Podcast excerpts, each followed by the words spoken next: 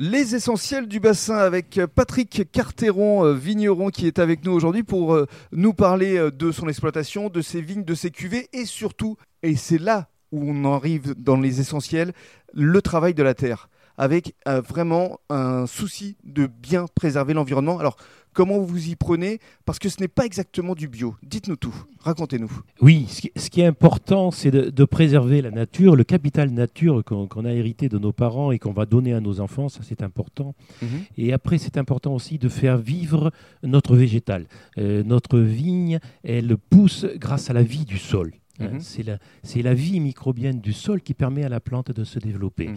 Et donc notre devoir, c'est de préserver ce sol. Hein, on est tous issus de ce sol et on y reviendra un jour.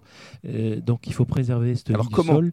Et c'est aussi euh, préserver euh, l'environnement, l'air. Hein. Donc on n'abuse pas euh, de produits, on ne diffuse pas ces produits dans l'air, mhm. parce que l'air qu'on respire tous les jours, il faut aussi le protéger, et beaucoup de gens n'y pensent pas. Donc vous faites un, vin 0% de produits chimiques et 100% nature? Alors dans ce, dans ce cadre-là, oui, on produit un vin naturel, c'est-à-dire un vin qui est issu uniquement, on a pris du raisin, on a fait du vin, on n'a jamais rien rajouté. Aucun produit chimique, aucun produit quel qu'il soit. Pesticide. Aucun pesticide, évidemment.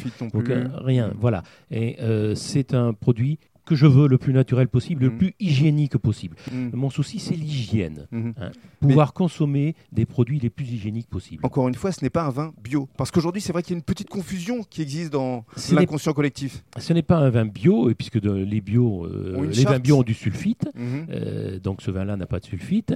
Euh, ce qu'on appelle les vins bio, souvent, c'est lié à la charte AB. Ça. agriculture biologique. Mm-hmm. AB, c'est ce que ça veut dire. Hein.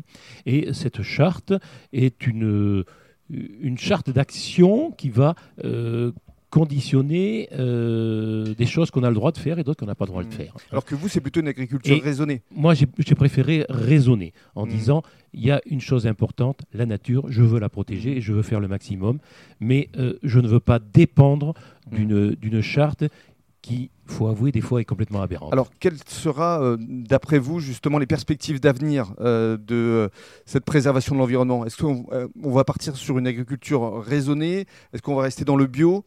Comment ça va se passer au juste? Le raisonnement doit être bio, et c'est évident, mais on va surtout se développer au niveau de la plante.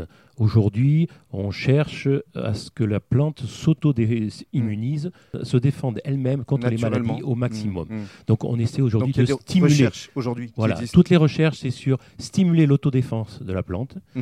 Et le deuxième axe de recherche, c'est faire des, isoler des plantes qui sont naturellement résistantes aux maladies. Mhm. Et ça, ça fait rêver. Ça, c'est formidable. C'est l'avenir. Si, c'est l'avenir. Euh, si on imagine qu'au lieu de faire 5, 6, 7, 10 ou 15 traitements, on n'en faisait qu'un ou deux, ça serait formidable. On protégerait à la fois le sol et à la fois l'air et à la fois l'environnement, qui est important pour nos enfants. Merci Patrick.